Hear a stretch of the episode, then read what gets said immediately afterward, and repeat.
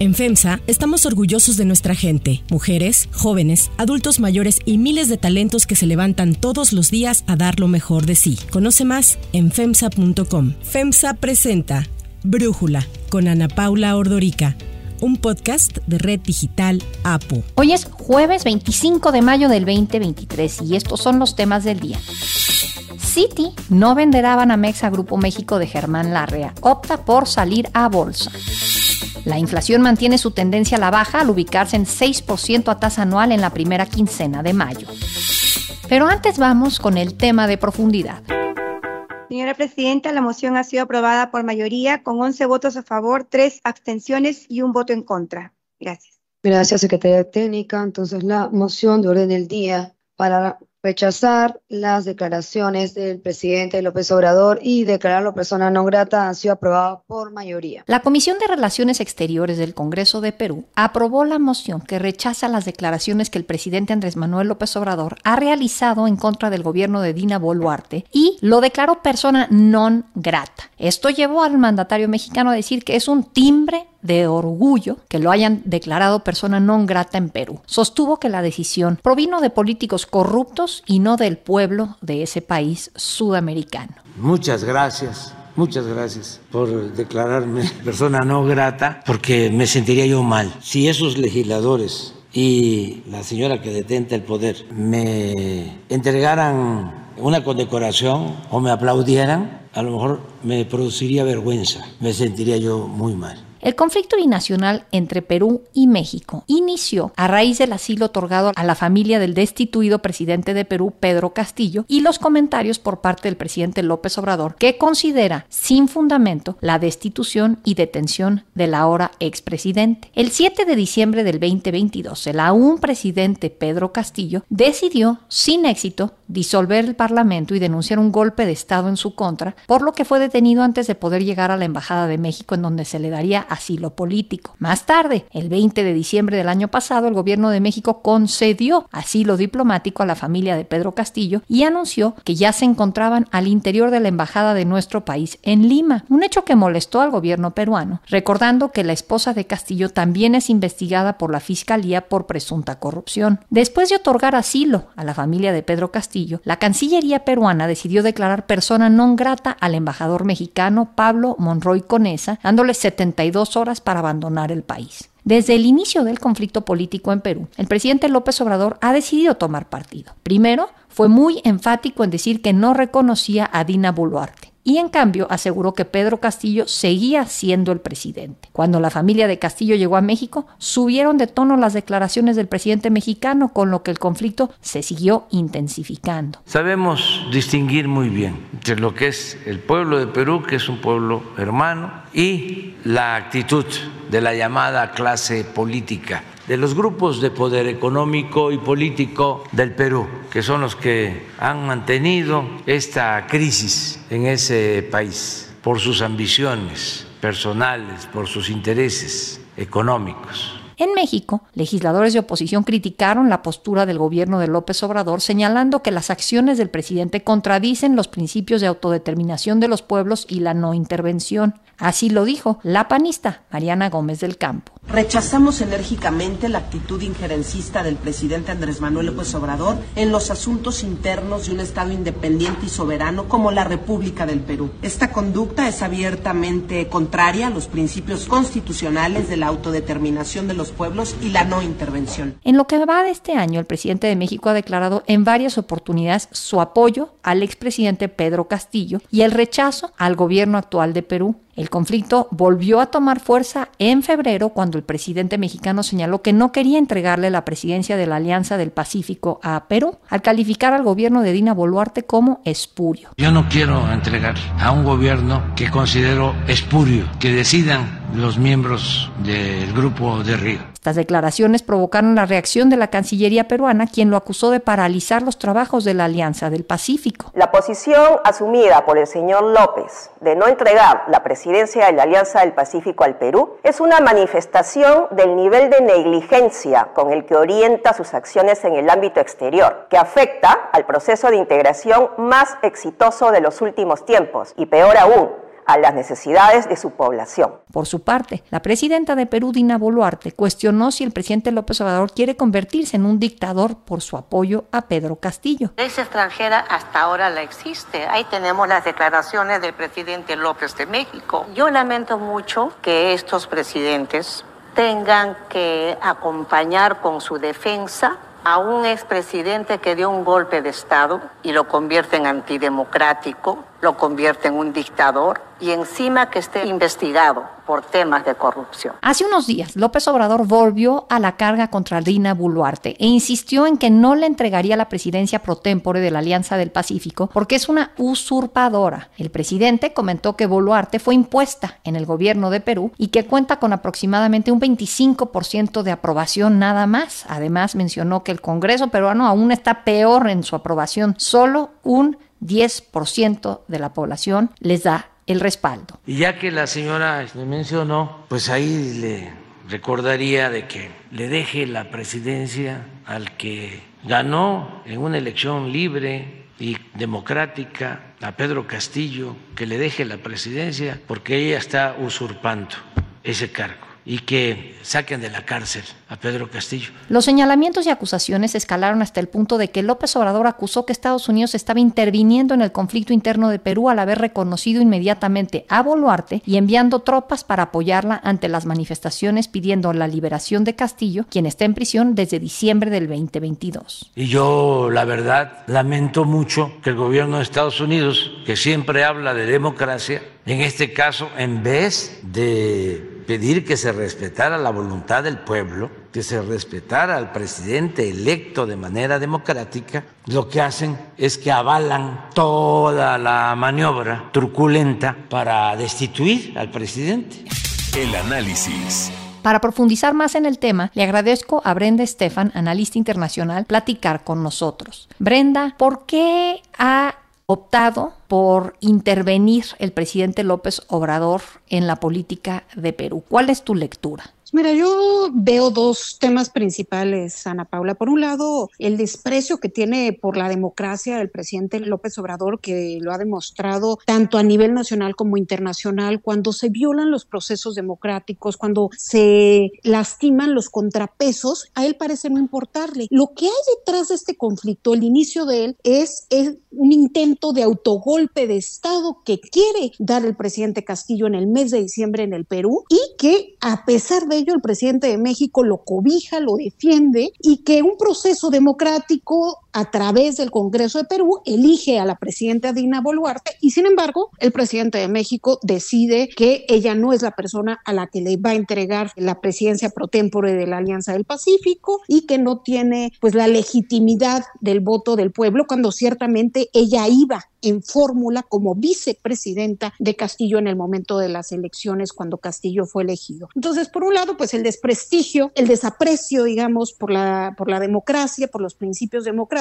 tanto en México como fuera de nuestro país. Y por otro lado, el uso intermitente del principio de no intervención. Es decir, el presidente interviene cuando conviene a su visión, a su ideología, y no interviene muchas veces en otros casos, aun cuando hay violaciones a los derechos humanos, a los derechos democráticos, como en el caso de Nicaragua, como en el caso de Venezuela o incluso en Cuba, pero se interviene en el caso de Bolivia o en el caso de Perú para proteger a aquellas personalidades que juzga afines. Entonces pierde México credibilidad ante el mundo cuando tiene estas posiciones pues un tanto esquizofrénicas en temas que eh, la política exterior mexicana tradicionalmente defendía derechos humanos, democracia, etcétera, pero que hoy defiende más bien a una ideología. Ahora a mí me llama la atención, ahorita sabemos que Ecuador también está en problemas políticos, se buscaba destituir también al presidente Lazo, él hace sus maniobras políticas apegadas a la Constitución para evitarlo y llamar a elecciones anticipadas. ¿Cuál sería tu lectura? ¿Por qué el presidente López Obrador decide opinar, intervenir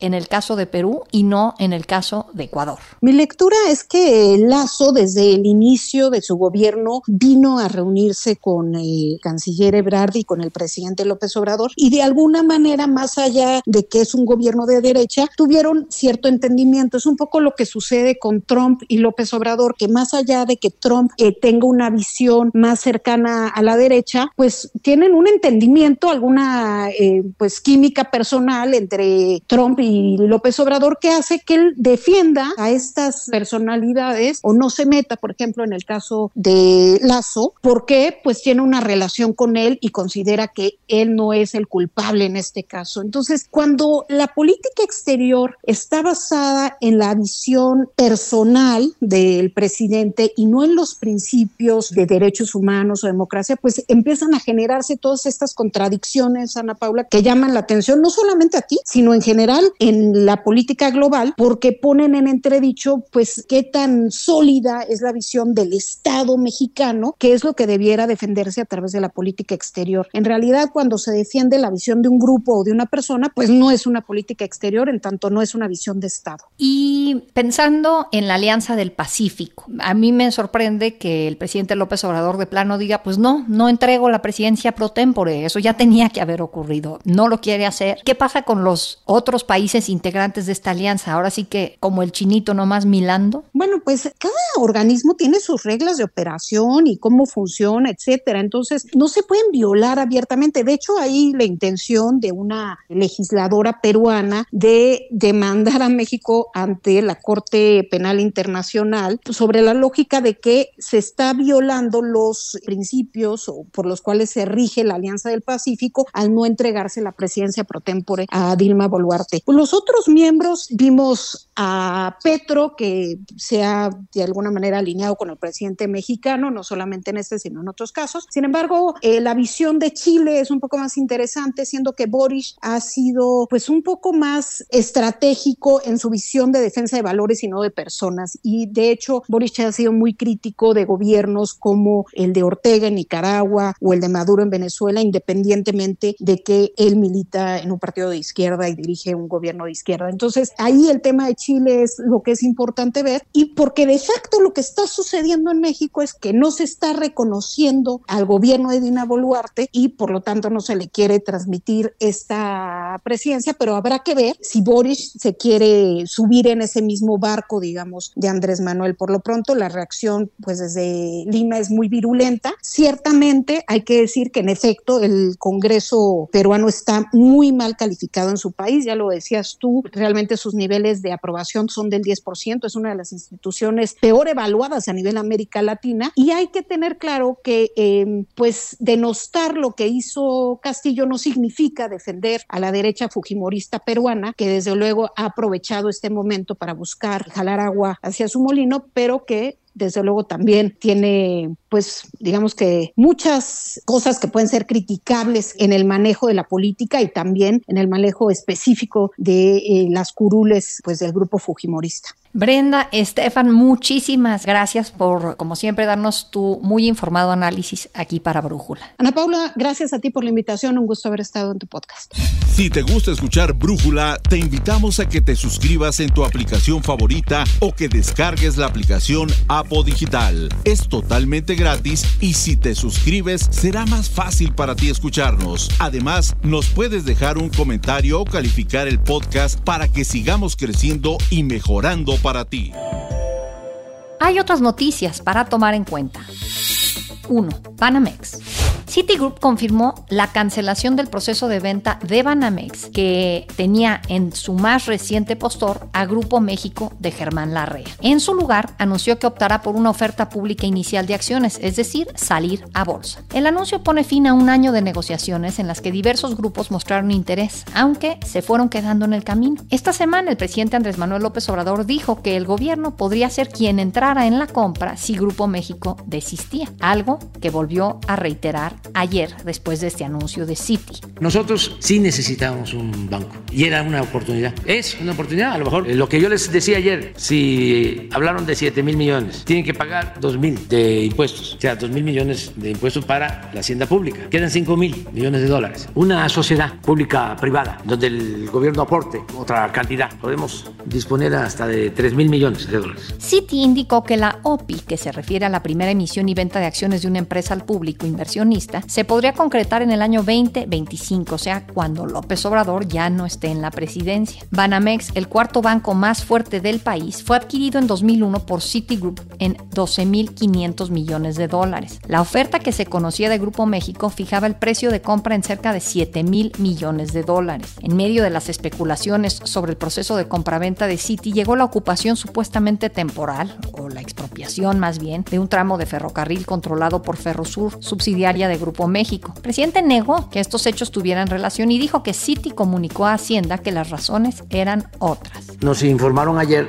de Citi que se suspendieron las negociaciones con el Grupo México porque están pidiendo más garantías, pero es un asunto entre ellos. Citi anunció sus planes para deshacerse de su unidad en México hace más de un año como parte de una revisión estratégica de la presidenta ejecutiva Jane Fraser para salir de 14 mercados de banca de consumo en Asia, Europa y Medio Oriente. Para Brújula, Carlos Ramírez, codirector de Integralia Consultores, especialista en riesgo político y asuntos financieros, nos habla sobre esta decisión de Citi. Varias cosas en este proceso que es importante considerar. Esto es un fracaso gigantesco para Citigroup. No cabe duda que este no era el desenlace que anticipaban y que buscaban y que querían. Y por supuesto, las razones de este colapso de la negociación, innegablemente es necesario hablar del gobierno mexicano y el rol que jugó el presidente de la República en todo este proceso. Desde el día uno, el presidente de la República, de manera injustificada, intervino en el proceso estableciendo condiciones cuando esta era una transacción entre privados, estableció la condición de que fuese a un mexicano la venta, de que se pagaran muchos impuestos, de que no se pusiera en riesgo el acervo cultural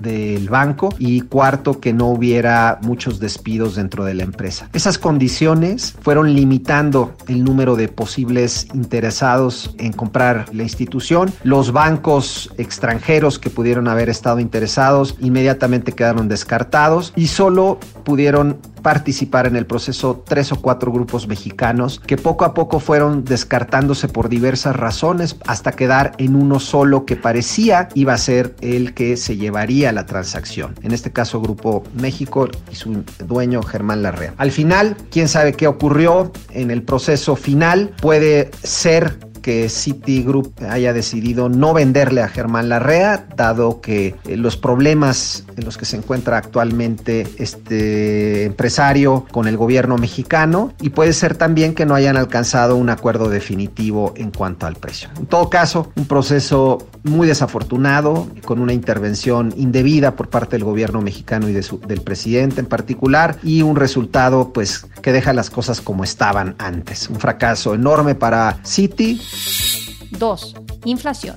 La inflación mantiene su tendencia a la baja. Datos del INEGI muestran que en la primera quincena de mayo se ubicó en 6% a tasa anual. Con esto ya son seis quincenas consecutivas a la baja tras el índice del 7.82% que registró en diciembre pasado, cuando la inflación tuvo su mayor cierre anual en 22 años. La semana pasada Banjico anunció una pausa al alza en la tasa de interés y la mantuvo en 11.25%, nivel histórico que es con el que busca hacer frente al alza de los precios. Para Brújula, Gabriela Siller, directora de análisis económico y financiero de Grupo Financiero Base, nos da su análisis. En México, la inflación de la primera quincena de mayo se ubicó en menos 0.32% quincenal, por debajo de las expectativas del mercado y siendo la mayor disminución quincenal de precios desde la primera quincena de mayo del 2017. A tasa anual, la inflación sigue bajando y se ubicó en 6%, siendo la menor inflación desde la primera quincena de septiembre del 2021. Esto se da principalmente por dos factores. Uno, la inflación subyacente, que determina la trayectoria de la inflación general en el mediano y en el largo plazo, sigue mostrando una clara tendencia de baja, con menores presiones inflacionarias en las mercancías y en los servicios. Dos, al interior de la inflación no subyacente, donde están los genéricos cuyos precios son más volátiles, pues casi todos los subcomponentes, frutas, verduras, pecuarios y energéticos, mostraron una inflación negativa, además de que en la quincena se hizo un ajuste a la baja en las tarifas de energía eléctrica, lo cual pues ya era esperado.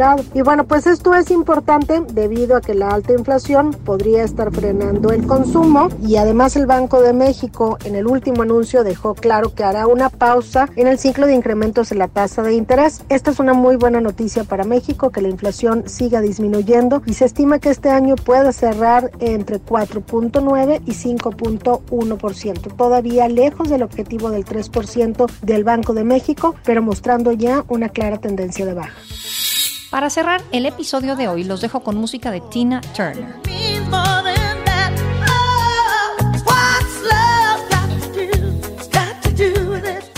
Turner, considerada la reina del rock and roll, murió a los 83 años tras una larga enfermedad. Ella nació en Brownsville, Tennessee, el 26 de noviembre de 1939. Se retiró del mundo de la música en 2009 a los 70 años, dejando atrás 50 años de carrera, más de 200 millones de discos vendidos y todo un legado reunido en 22 álbums. Además, obtuvo 21 nominaciones a los premios Grammy, de los cuales ganó 8. I don't wanna lose you.